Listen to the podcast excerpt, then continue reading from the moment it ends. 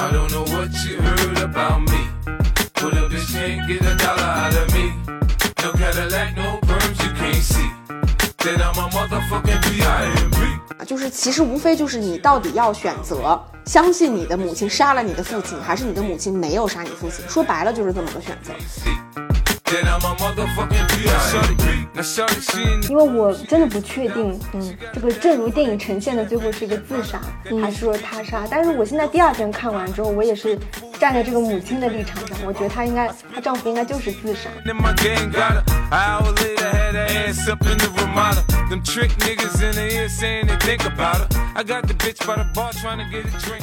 欢迎收听小猪猪和石头姐的疗养院。咱们播客正式更名为疗养院希望在持续分享影视相关内容的同时可以和大家聊聊我们在生活中更有趣的面相。大家好我今天是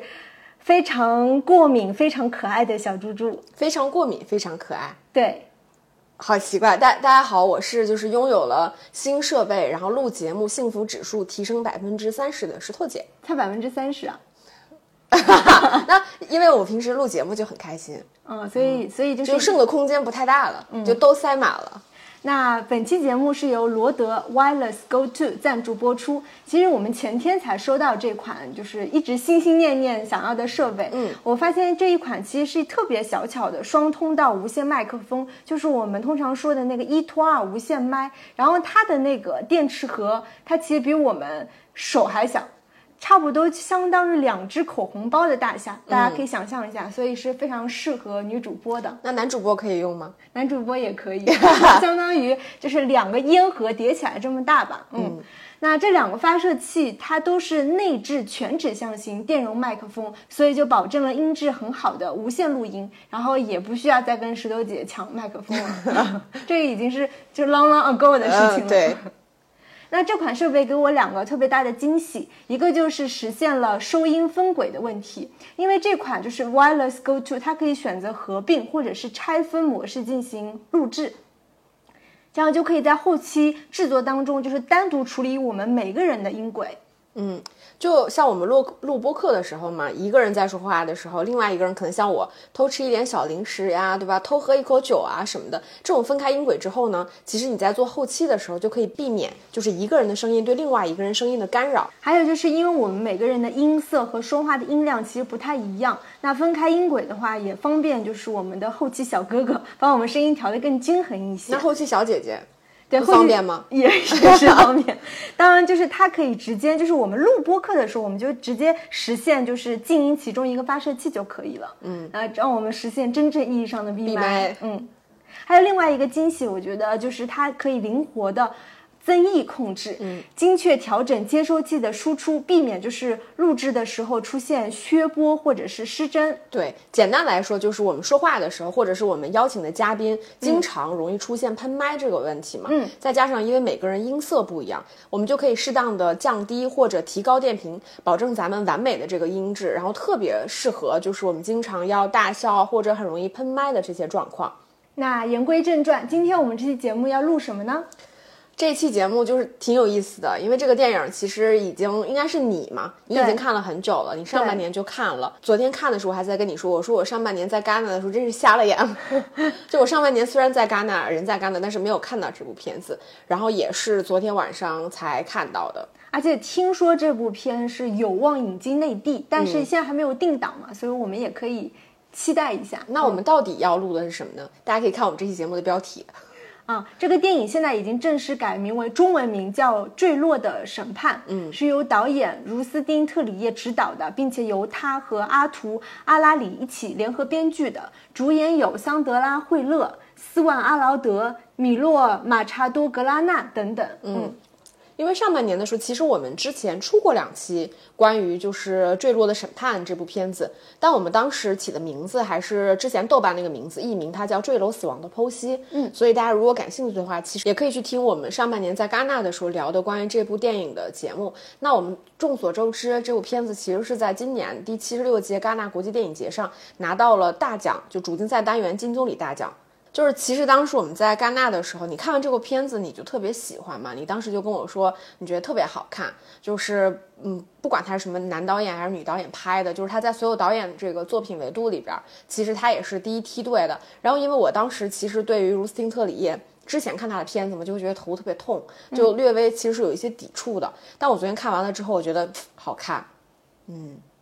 而且这部片子是呃茹斯金特里叶的第四部长片，嗯。所以也不算是呃从导演生涯来说，已经算是一个起点很高的导演，因为他第四部就拿到了他上一部那个希比勒其实也入围过嘛，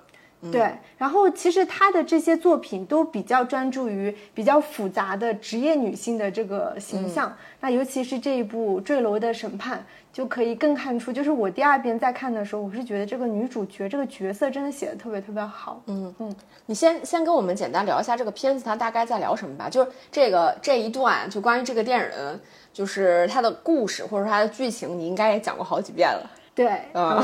但是还是可以给我们没有看这部片子的朋友分享一下。他讲的是一家三口啊，嗯，妻子叫桑特拉，她是一个德国人；那丈夫叫 Samuel，他是一个法国人，以及他们视力有障碍的儿子 Daniel，也就一家三口。他们其实生活在法国偏远的山区。嗯，那有一天突然 Samuel 就是在房子外面就被发现他已经死亡了，然后警方就立即展开了这个涉嫌命案的调查。所以在不确定的情况下，这个桑特拉这个妻子她是被指控谋杀，那到底真相是自杀还是谋杀呢？那一年之后，Daniel 参加了母亲的审判，所以这个呃故事它不仅是对丈夫这个死亡案件的剖析，也是对整个家庭关系的剖析。其实它原来的这个译名“坠楼死亡”的剖析是完全法语的直译，嗯啊，这个尤其是这个剖析嘛，anatomy，但是它我我现在能搞明白为什么它改那个坠落的审判，因为它其实把这个庭审这个审判的部分。也算是它最大的一个主题吧，提在了这个片名。我觉得还是一个比较讨巧的改名吧。嗯，就是从剖析改成了审判嘛。嗯嗯。那你就是重新再看这部片子的时候，你感觉怎么样？其实我觉得在看的时候，我看到了很多细节啊，比如说一些声画不同步，然后这个电影里面对于这个音乐的使用，嗯，还有就是对于那个怎么说，就是覆盖在一片白雪之下的这个法国偏远山区的这个木屋，有很多就是空间的镜头，也是第一遍的时候其实没有注意到那么多，所以就是结合这么多，啊、就是摄影啊、声声音啊等等，才感受到就是如斯汀特里叶果然就是金棕榈，嗯，实至名归吧。嗯，哎哎，你这次看的时候，你有看它的中文字幕版本什么的吗？没有，还是就是看的它英语字幕那个对，还是看英文字幕的那个那个版本。嗯，对，所以你这两边看的时候，就是会在，就是嗯，那那那没关系了。就是如果你两边都看的英文字幕版本，就没有什么差别了。我本来想说，你会不会说第一遍看的时候，当时是英文字幕嘛？但是它因为这个片子其实它英语和法语的部分大概各占百分之五十吧，对。对然后，但你可能如果换到有中文字幕去辅助的话，会不会得到的信息有一些差别什么的？但因为你两边都看英文字幕，呢就没有什么嗯什么关系了。那我们现在就来细致的聊一聊这个片子吧。你觉得这个片子的优点有哪些呢？首先就讲讲庭审吧，因为嗯我发现我今年看了好几部就是关于庭审的电影，都哦是今年的新片，而且都是好片子。有啥？呃，奥本海默，我们还讲过，对吧？嗯其他也是庭审嘛。还有两部港片，就是一部《毒舌律师》，嗯，它是上了院线的，黄子华演的。但还有一部他没有上中国院线，但是也是在影迷当中热度很高的《正义回廊》，嗯嗯。然后再加上这部《坠楼的审判》，哎，那个呀，那个还有哪我我经过风暴，啊，对我经过风暴也也算是庭审，对对对然后突然发现现在庭审题材这么这么哎，真的火爆吗好奇怪啊！嗯，对，因为后来想，就是因为它其实是一个死亡案件的剖析，那通过庭审这样一个相对比较小的切入口，嗯，它就能本身庭审它就结合了像什么犯罪啊、悬疑啊、什么律政啊等类型的元素嘛，又是能给这个故事提供一个比较好的。就是叙事发展动力，因为我们知道在庭审的时候肯定会有什么被告人他要自辩，嗯，对吧？然后又有那个证人，多方证人会提供不同的证词，然后又有这个什么呃原告或者就是如果他是警察控告他的话，就是叫检察方的这个律师等等，嗯，所以就是一个事件我们本身就提供了很多方的视角。嗯，所以我感觉也更容易说模糊真相，更容易就是这个导演本身也更容易通过律政题材去操控我们观众对于这个事件的解读。所以好像今年真的律政题材很火。嗯，对，我觉得是因为庭审它落到这部片子里边，它其实是一个极端设定嘛。就是正常来说，如果我们想去追溯一对夫妻他们日常生活里面相处，它其实是一些非常混乱的，然后很漫长的、很琐碎的东西。但是庭审，因为它是一个极端设定，所以你就已经有一个切入口，去从说到底是谁杀了谁来去分析这对夫妻他们之间的关系，就可能从一种亲密关系到了一种可能谋杀和受害者之间的这种就是身份。不过我倒是觉得，其实你们想庭审这种设定，它除了是说有很多的视角之外，就多方视点、多方视角来来试图去还原这个故事。我觉得也是因为你就你再回到以前，像之前黑泽明的那种《罗生门》似的，就是它它其实有意思的地方是，大家可以通过呃一个很合理的方式，在电影里面有大段大段的台词去讨论，把一个问题去通过语言的方式去推到一个很深度的层面上。它其实某种程度像我们在看辩论一样。如果你正常看电影啊，你你看两个人一直大段大段说台词，你肯定会很无聊，对吧？那你放在庭审里边的时候，因为它有一个明确的目的，是说追凶到底谁是犯罪，呃，凶手。所以他会有这种大段大段的方式去帮我们探讨一些问题，所以我就落到现在这个语境里边，你会觉得说，哎，庭审好像是可以在现在这个语境里边去帮我们佐证，或者说帮我们去切入如何更深度的探讨一些敏感的话题。那我我，因为我其实之前我没有那么喜欢如斯特里耶，就是因为之前他的西比勒我就不怎么喜欢，因为我我不是特别喜欢那种就是要把所有的技巧。野心都写在脸上的那种导演，但我觉得如斯汀特里很显然就是这一挂的。就他在这个电影里面所有的这种设计，我们说声音、故事、情感，对吧？它其实都是一种就是强技巧性的东西。就你一看就觉得哇，这人已经把脸心野心写在脸上那种。但我昨天在看的过程当中，我真的还是非常的服气。就是我觉得你别说大家玩技巧，但是如果你技巧真的非常成立的话，或者说你你你只要表达足够深刻的话，大家还是会被打动。所以我在看这个过程当中，其实关于夫妻关系的切入角倒没有那么的，就是受我喜欢。但他他提了一个我自己非常喜欢的视角，就是他在探讨关于戒指或者说媒介的转换这件事情。比如说，我们来看这对夫妻关系，他们日常的相处，如果它是一个现实，对吧？它是一个已经发生了的现实，但它其实本质上是一个没有人已知的真相。然后，但是当命案发生了之后，大家都试图去还原说，两个人夫妻在相处过程当中的 N 多矛盾，是否足以支撑这个女性杀了她的丈夫？你在还原这些过程当中，我们能通过什么样的方式去尝试还原这个已经发生了的现实？比如说，这个电影里面设计了很多，呃，第一个就是他的儿子说：“我站站在我已经出了门了，我站在那个门廊那个位置，然后我听到我的父母在交谈。”但他们的声音非常平静，然后所以他们就会对当时的这个案件现场去还原，就是说他儿子站站在这个位置，是否真的能听到他父母非常平静的探讨，对吧？但在还原现场的时候呢，这个女主角桑德拉惠勒饰饰演的这个桑德拉，她其实拒绝去说我要还原，因为我当时并没有跟我的丈夫发生巨就是巨大声音的争吵，所以这个时候其实是一个女警拿着那个台词，这个台词其实是这个女主角她的这个供词嘛。拿着她的台词，通过不同的音量去还原，说我们当时争吵的这个，或者说我们交谈的这个音量，这个时候其实已经完成了一个转化嘛。因为事实上其实是女警替代了女主的位置，去试图还原案发当时的现场。还有一些就是在前面，呃，很前面一场戏，就是她丈夫刚刚过世，那作为一个妻子，你一定会缅怀你的丈夫，你会想念你的丈夫，所以她其实会看她丈夫生前的一些视频什么的。那我们会发现那个时候视频它其实是没有音量的。嗯，就这个时候，其实又发生了另外一重转换，就是因为这个人他已经死了，所以你再想要看到这个人，你只能通过另外一种形式，就是视频的形式。然后包括电影里面出现了很多，就比如说有一幕，就是因为这是一场就大家非常关注的凶杀案嘛，所以现场是有很多的这个记者呀什么在现场报道。然后从中间有一幕，就是这个记者试图去采访这个桑德拉惠勒他的这个代表律师的时候，我们会发现那个时候其实。他借用的是一个摄影机，就是新闻采访的这个视频素材，但当时律师是没有声音的。然后以及就是这个电影里面最重要的一个转换，就是关于语言的转换。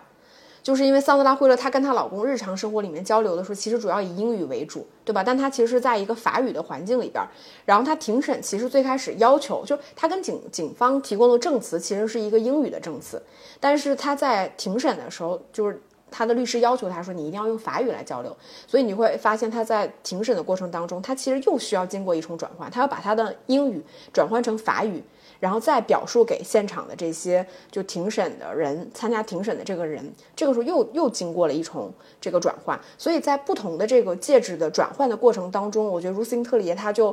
呃，推出了一个他自己的主题，就是在还原，当我们试图还原现实的时候的那种不可能性，以及其中所有的讽刺性，以及就是记忆的不可靠性，我觉得他就是通过这些方式。还原现场呀，对吧？那些贴纸啊，声音啊，包括她丈夫坠落的那个瞬间，所有的这些不同的发生过的这些事情，无论是客观的还是记忆的等等，来试图表达这个主题，这个我是很喜欢的。就是二刷这部电影的时候，我真的能感受到特别大的讽刺性。其实我们知道这个丈夫吧，就三缪尔，他其实第一次出现的时候，他就是已经。死亡对，就是出场他活着的时候没有出现过，对对，出场即死亡，对吧？然后整部电影当中，丈夫真正唯一一场自我辩驳，我当我们理解他已经是一个逝者，他不可能真正去自我辩驳，嗯，但是很多电影它可以也许通过一些。多重闪回也能呈现这个人生前的一些状态，包括他，包括他跟什么心理医生的对话呀，或者是他跟妻子、他跟儿子，其实都没有。他唯一一场自我辩驳就是那段录音，对吧？就是庭审的录音，他其实放了一段闪回，这是他唯一一段。其次啊，其他的就是丈夫都是要么就是妻子回忆里的丈夫，就像你说静音的视频，对吧？还是那场就是。就是儿子其实，在揣测父亲到底有没有自杀倾向的时候，放的是那段，就是他们的狗狗生病了，然后父子俩开着车带着狗狗去看病，结果在车里的对话，当我们在听到的时候，也是借由儿子的口说出来的。其实父亲的嘴就是在那边叭叭。对，父亲并没有真正的去去发声，也就是说，所有就是做了一些生化错位的处理嘛。对，在这里面也会有让人联想到，是不是儿子其实有一点杜撰父亲的话，这是有可能，因为父亲没有发声嘛，对吧？或者就是那回忆当中的丈夫，他的还原度有多少是真相呢？其实也不得而知。对吧？甚至就是呃，丈夫的这个心理医生虽然出来作证，说什么他之前已经决定，就是他要停掉那个抗抑郁的药等等，或者等等，就是所有这些我们看到这个丈夫都是很表面的东西。我觉得这个就很讽刺，嗯，就是在一段家庭关系当中，而且是一个结果，就是这个丈夫自杀了，还是说大家对你对这个自杀还是有疑义的吗？其实我当时思考过这个问题，嗯。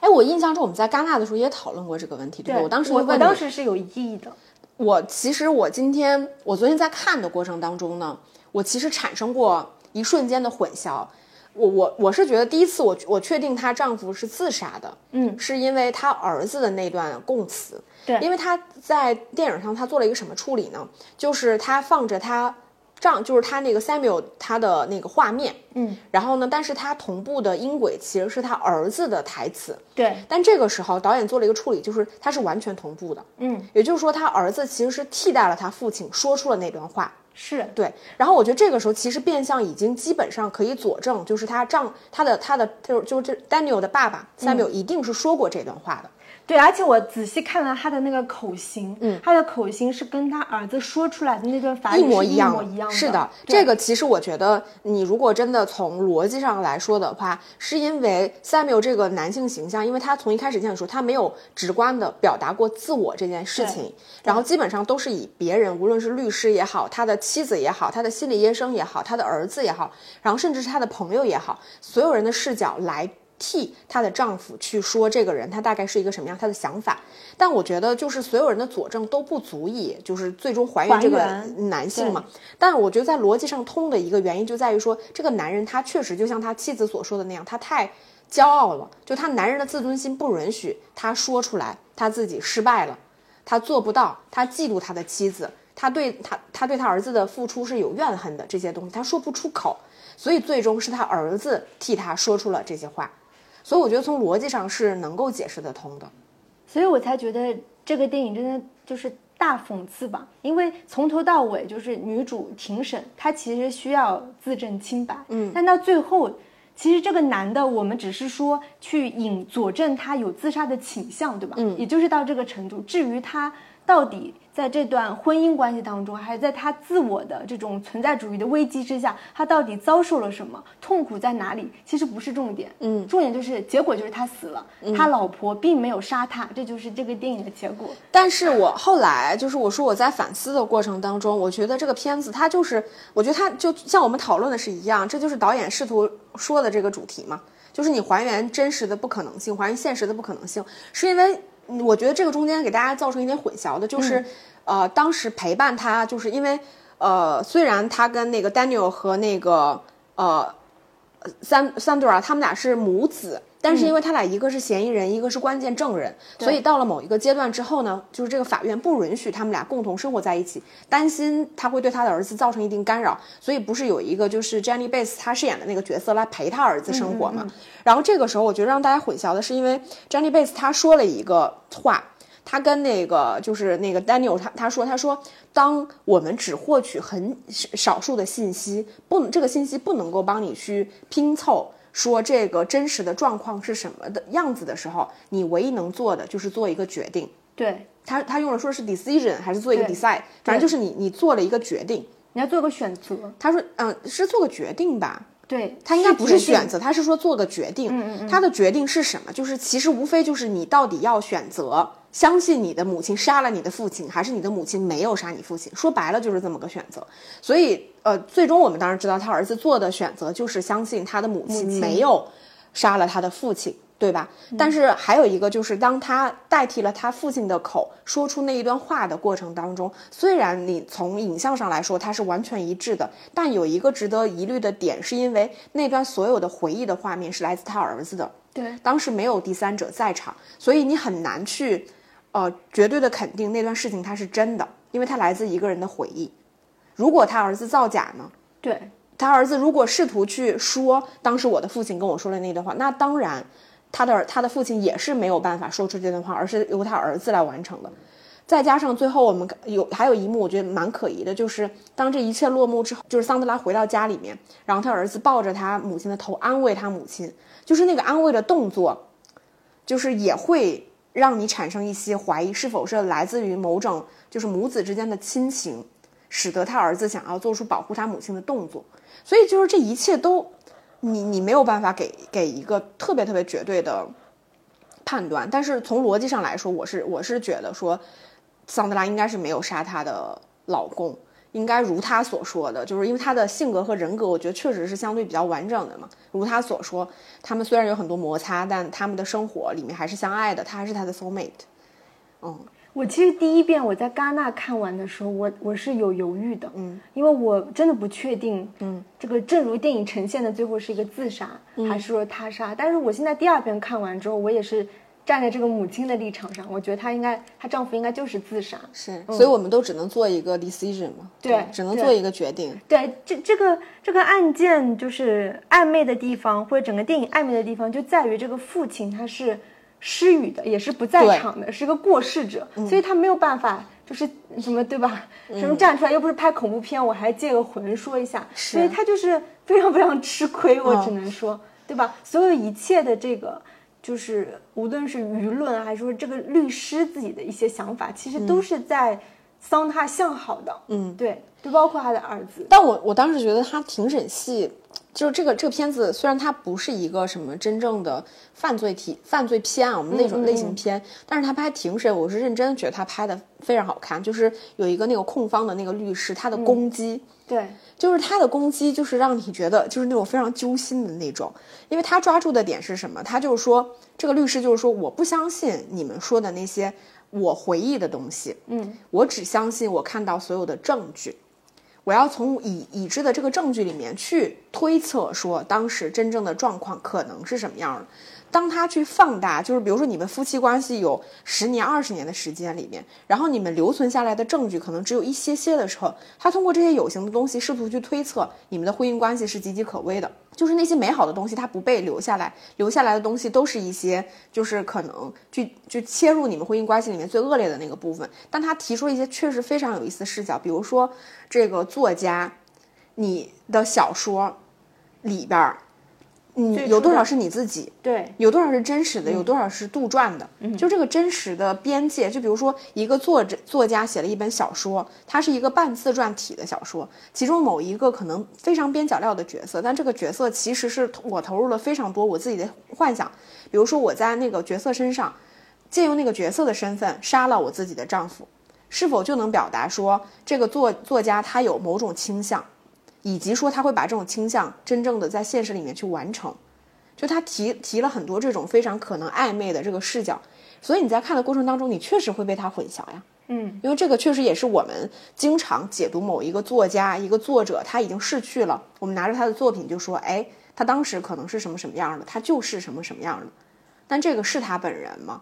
是他真实的想法吗？是他真实的人生吗？不是。但是我们怎么去获得这个人他生前他的某些想法、他的做法？你只能通过他留下来的这些东西。这就是一种还原真实的不可能性，以及中间所有的困境和讽刺的地方。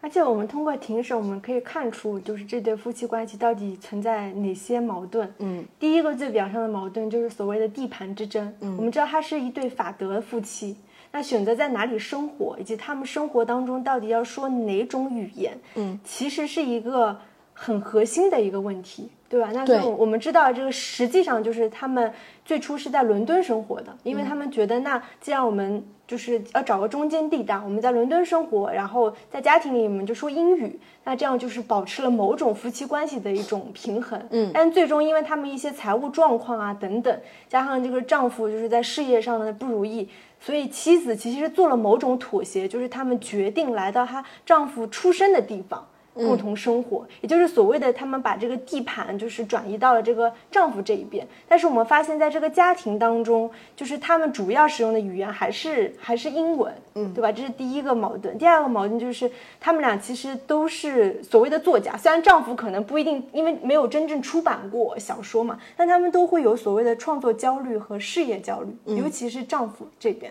还有他们俩就是可能，你知道，好多人呃情侣啊夫妻一吵架就会把陈年老梗拿出来用。他们那个陈年老梗就是当初妻子成名的第一部小说，就是剽窃了丈夫一个所谓的 idea，, idea，对吧？嗯这是他们俩就是一直耿耿于怀的一个一个点，就导致就是其实妻子她在这个创作焦虑，包括她的事业焦虑上，她是很好找到了一个出口，她可以一本接一本的出小说，可以出席各种什么。什么签售会啊等等，但是丈夫其实在这个创作焦虑和事业焦虑当中一直是憋着的，他一直没有出口。然后其次就是关于这个家庭时间的分配，哎，我先打个岔，嗯。那你说丈夫和他妻子的这种差别吧，就是两个人面对同一种困境的这种差别。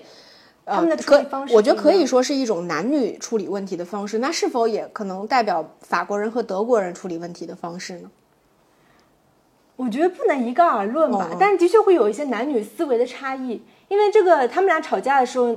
男主就在抱怨我时间不够用啊，对吧？我是什么怎样怎样？那女主说，那你就去面对他，解决他。因为女性通常来说，她是面对困难和问题的时候，她会去直面，她会去想办法解决。但很显然，这个丈夫就处于一种比较被动的，嗯，对吧？事后就是他会抱怨我没有时间写作，我一天几个小时不够来写作等等，可能男女思维有差异。但是当时他们吵架那场戏，我真的觉得很很生气。嗯，就是你说，就因为我们知道他俩，他俩就是关系、情感关系、亲密关系没有个转折点，就是他儿子失明这件事情，对。视力障碍这件事情，对对。是因为她的丈夫本来应该去接儿子，但是因为一些原因，她找了一个第三方去接她的儿子，导致说去晚了，这个人应该是一个保姆之类的吧，带着她儿子过马路的时候出了交通意外。所以她的丈夫很自责，自责完了之后，她说：“那我肯定要为我的儿子投入更多，对吧？”所以她让她的儿子受接受家庭教育，然后呃花更多的时间陪伴她的儿子。她确实做了非常多的牺牲，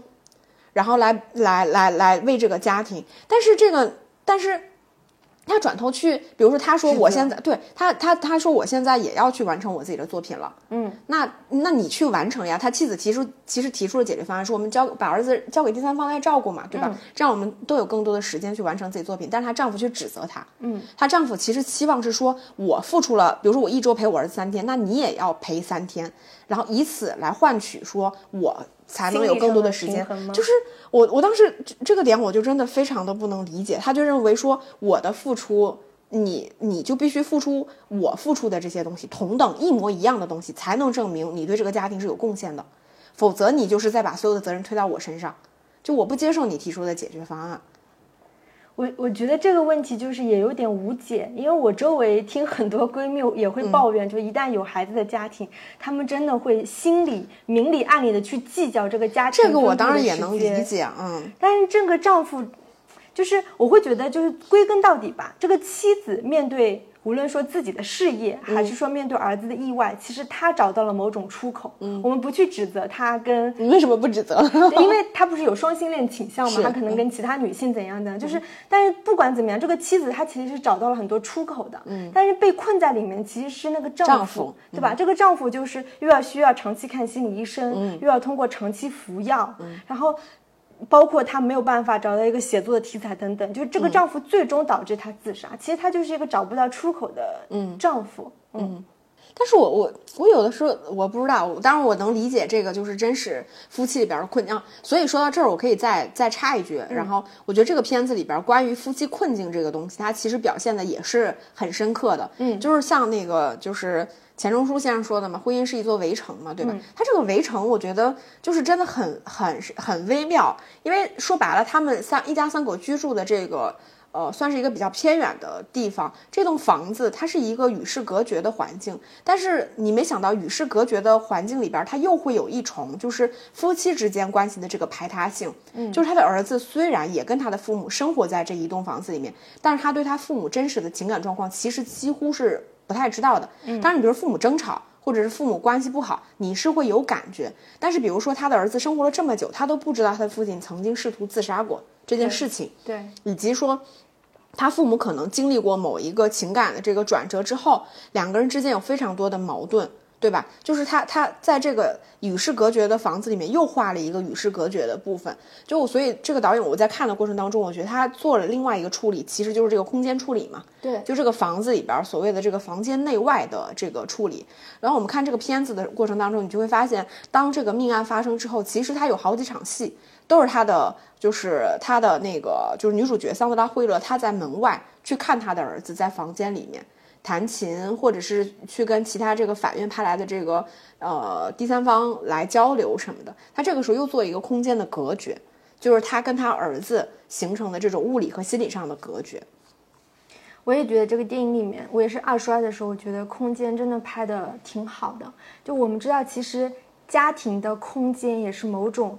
家庭地位或者是家庭关系的某种呈现。第一场戏不就是在一个客餐厅里面，桑德哈需要接待一个来采访他的女大学生，对吧？他们俩就是谈笑风生等等。然后我们就可以看出，就是这个客餐厅明显是桑德哈的一个主场。嗯，那正常来说，你家里来客人了，男主从就是这个男主人从头到尾没有出面，我们能感受到的就只有这个。音乐，对吧？就是过度紧，有一种紧张感的音乐。嗯，这这是一个能感受到，就是说这个家庭当中比较失衡关系的存在。很显然，就是女主外男主内的一个一个一个状况。还有，我就发现，就是当那个呃楼下先是狗狗发现爸爸死了，然后再是儿子发现，他不就喊他妈猫妈猫，然后他的母亲就从外面出来。其实，在他母亲出来之前。就是有一个很像幽灵视角的一个镜头，就是先是转到这个客餐厅，就是桑德哈坐过的那个沙发，嗯，然后其次就是去了阁楼的楼梯，嗯，然后就是放工具的那种像工具间，然后再是那个阁楼，阁楼上就发现那个电脑还开着，音乐还在放着，嗯，然后就是打开那个窗户的东西，然后一个俯视镜头就是爸爸死掉了，嗯，所以就是我们很显然知道这个视角肯定不是桑德哈的，也不会是儿子的。就是莫名其妙，你知道，就是也不是说拍鬼片的，但是他就会有一种，没有，我觉我觉得他就是留了一个一个一个空间和一个时间嘛，就是关于这个男人在这里期间发生了什么的空白。嗯对，他其实就是制造了一个比较聪明的疑团嘛，就大家不知道这个房子里真正发生了什么，那夫妻之间到底对了什么样的话，呃什么样的走位，我们其实完全完全不知道。而且后来就像你说，其实有好多处就是对这个房子，无论是内部还是外部的一些一些空镜，其实就是空镜。我觉得在这个电影里面也真的比例已经比较多了，就有种好像对于这个房子的某种某种眷恋。当然，这个也有点过度你是不。是最近恐怖片看多了？有可能，有可能，就是我会觉得，他们至少就是在这个房子的屋内屋外都足够留有让观众想象的一些空间。嗯嗯，而且就是我们知道这个儿子本身他的设定就是他是视力有有障碍的，嗯，他应该是能看见一点点，他把东西靠得特别近的时候，他其实能看见一点点，也就是总体来说，这个儿子就是视力有障碍，他是存在很多看不到的东西。但是又多了这么多刚刚说的一些空间的镜头，好像就是我我感觉跟这个儿子的这个设定会有一点点互相互相补足，也是让人挺有想象空间的。嗯，而且我觉得这个片子就是真的非常像是我们来参加一场庭审，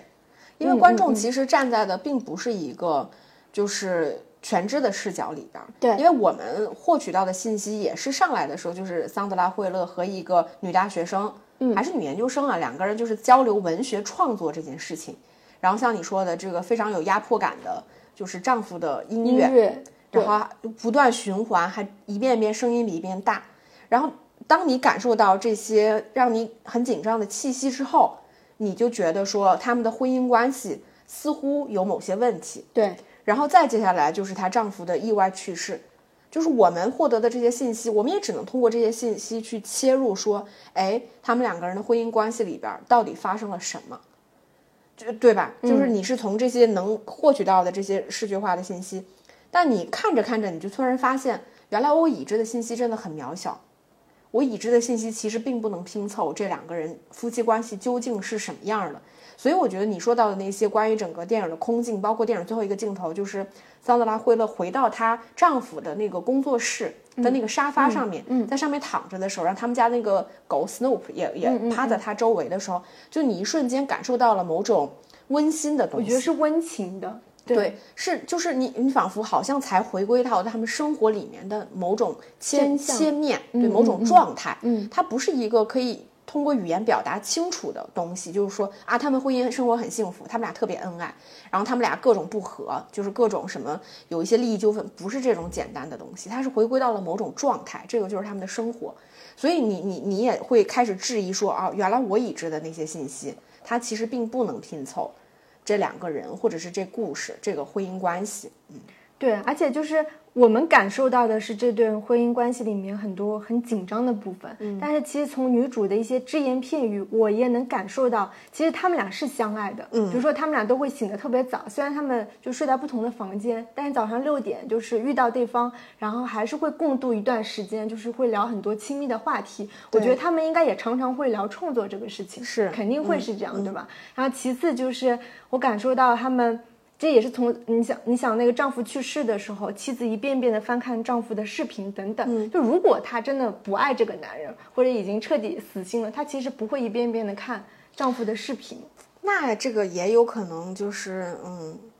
是，但我觉得这个，因为人的关系，人的感情是复杂的，嗯也许我他活着的时候，我觉得不爱他了，他死了，我突然觉得，哎，好像还是有点爱的，也是有可能的。是有可能，对对对对但是因为这些温情呢，其实它都没有正面呈现，是我们也只能揣测嘛。对对是，嗯，而且我我当时我记得我我昨天刚看这个电影，看到就是就我们我们的眼里，比如说我作为一个就是不知道什么信息的，我只能看到那是一场采访，对吧？桑德拉跟一个女大学生两个人在聊天，结果到下一场戏，律师各种。就是抨击他说，你因为你有双性恋的倾向，你你有没有感受到不舒服？你有没有感受到他想跟你更亲密？是我我我都震惊了，我想说，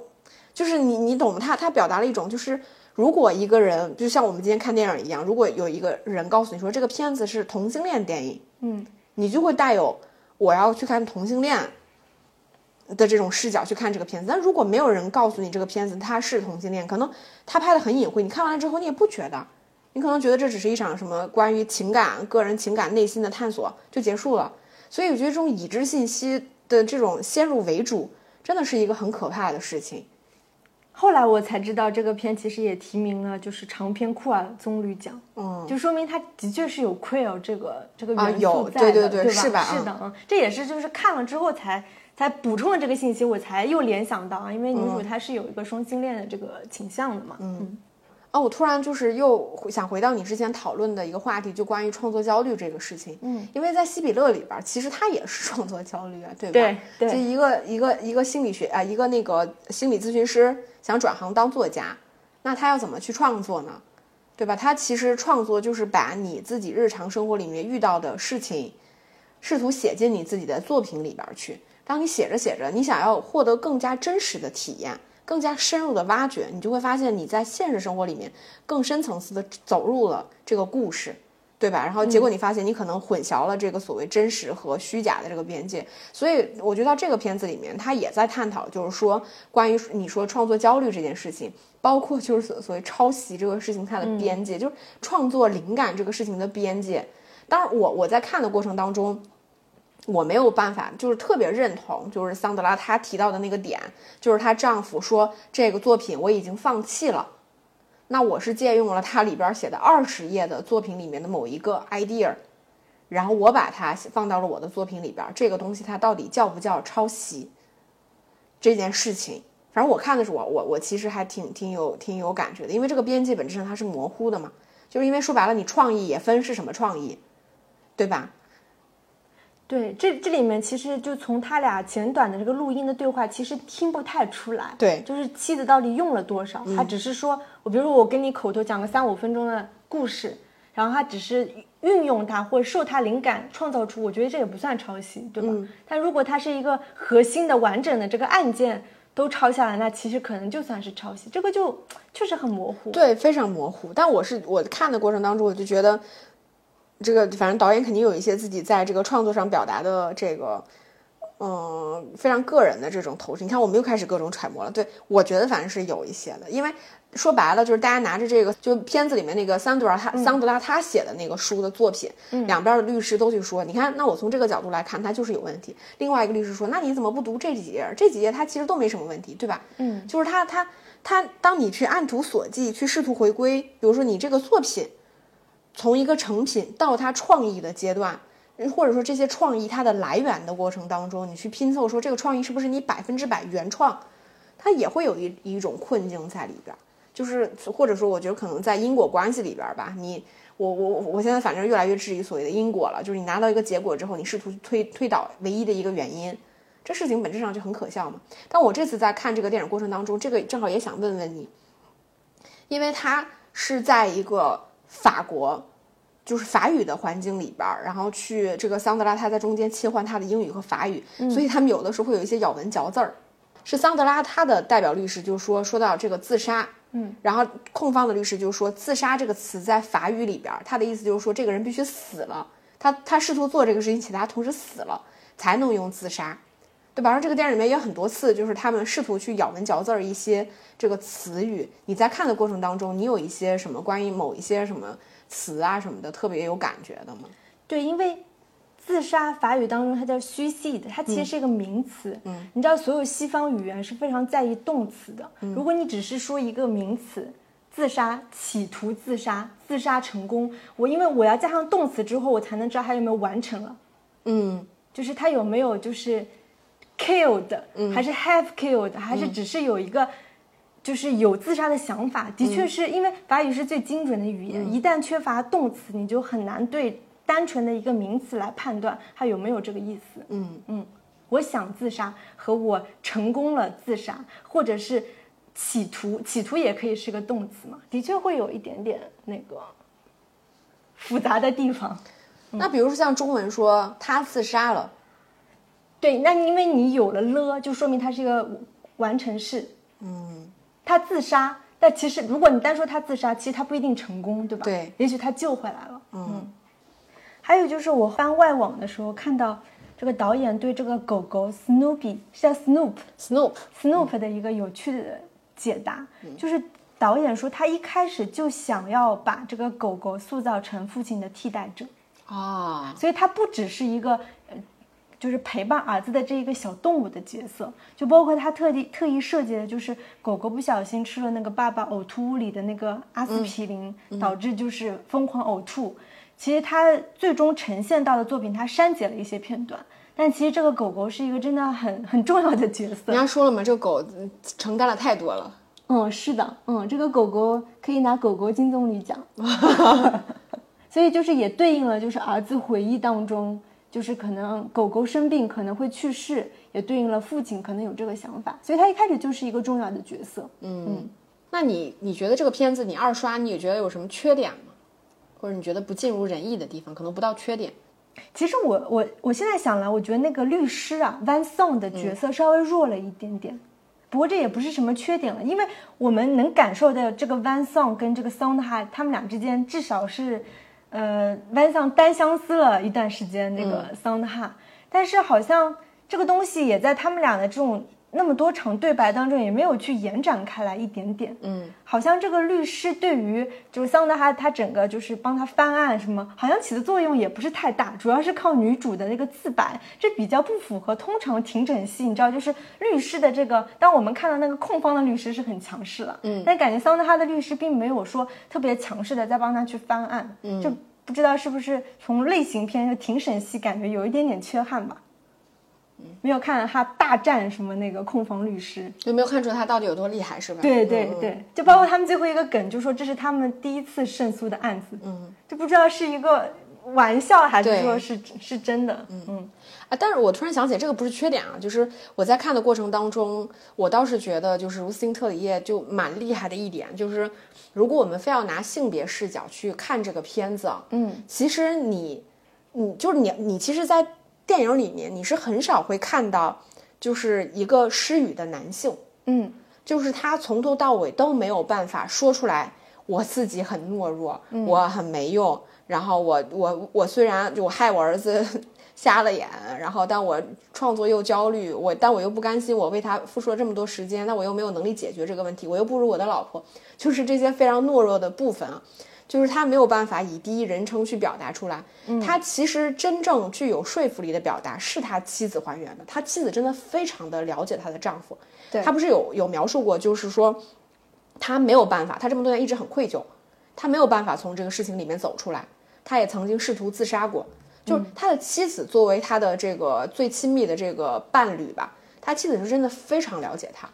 就是说说白了，从头到尾，他妻子对她丈夫的描述是没有什么可去呃怀疑或质疑的部分，绝大多数吧都没有什么可被质疑。就关于这个男性的描述，我觉得这个是一种就是非常女性话语权的表达，对吧？他在通过一个非常女性的视角去还原一个男人他的 懦弱。嗯对吧？他他自己某种生平的这种关于，嗯反正无论如何吧，关于这个人他自己本身的一些东西，我我所以，我倒是后来我想了想，我觉得这个片子它能拿今年的戛纳，其实绝对不完全是因为它是个女导演拍的，嗯，而是我觉得她的片子真的很顺利的完成了一次关于这种话语权的置换。就这个男人他是没有丝毫话语权的，就是我们说或者说失语的男性在这部片子里面他就完成了。这个我觉得还是非常厉害的，就它不是一个高概念的东西，他没有刻意去强调这一点，但它确实散落在这部电影里面，你看到的结果就是是这样的，嗯，这一点就是当时我记得我们看完这个电影晚上录那个短节目的时候，我就提了一个，就是这个电影特别厉害，就是它完成了婚姻关系里的性别权利和置换。嗯，因为在通常这个家庭关系和婚姻关系当中，我们知道就是一般来说就是特别传统，肯定就是男强和女弱。嗯，哪怕是在这个法国电影的环境当中，就是一般的也是这样子的。所以他这个电影很大胆的完成了这个，包括他们俩的关系也是很明显，就是这个女主。而且她又很理理性，理性，对吧？逻辑又清晰，又有才华，而且关键她情绪还很稳定。对对是的，这个简直就是几乎无可指摘这样的一个女性。来完成这种性别置换，我觉得真的挺厉害的吧。这包括我觉得是权力置换，权力置换，包括就是嗯，那个导演他最后不是得奖的时候，他感谢的时候，他其实也反复提到了政治，嗯在这几年什么法国国内各种嗯什么黄马甲运动啊，还是什么他们特别讨厌他们现在那个总统嗯之类的这种大环境下，他拍了这样一部电影，他其实还是希望大家能关注一些就是法国的政治。能关注他们在提倡的一些，就是哪怕是影视圈的政治也好，哎，这里我突然想到一个，你说他这里边桑德拉惠勒，她其实是一个法国人啊，她是一个德德国国人，然后嫁到了法法国嗯那你说她为什么当时没有设计一个法国人嫁到了德国，在英语的语境或者德语的语境里边去说法语和英语的这种语言性的置换和权利性别呢？你觉得会？我这当然是我的揣测，你觉得会有跟就是比如说嗯某某个国家或者是某类女性她的特质有关系吗？因为我不知道这是我的刻板印象，我会觉得好像德国的女人她确实是会更精英、更理性一些，然后法国的女人感觉就更感性一些。我觉得会有一点，而且她就是移植到这个法国去拍，肯定是因为导演更熟悉这边的语境，嗯，包括法国这边的那个就是庭审的制度啊、陪审团的制度啊、双方律师的肯定是更熟悉的。如果他拍到德国，她可能没有那么擅长这些东西，毕竟她是一个法国女导演嘛，嗯对，因为我为什么这么想？我想说，那你拍一个